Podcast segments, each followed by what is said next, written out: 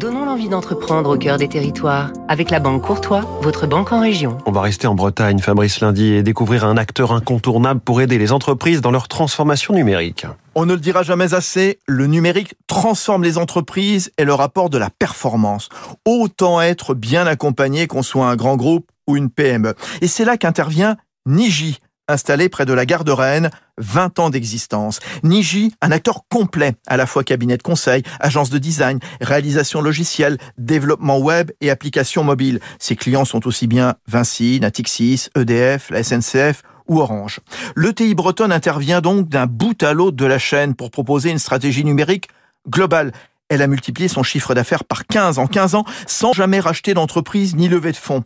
Et aujourd'hui, Niji accélère sur la menace du moment, les cyberattaques avec une nouvelle activité, Hugues Melly, son PDG. C'est une activité, là encore, qui permet euh, d'appréhender globalement l'enjeu et le risque cyber au niveau d'une entreprise, et pas seulement pour les grands groupes, mais aussi pour euh, les petites entreprises, les PME, qui sont par définition beaucoup plus vulnérables.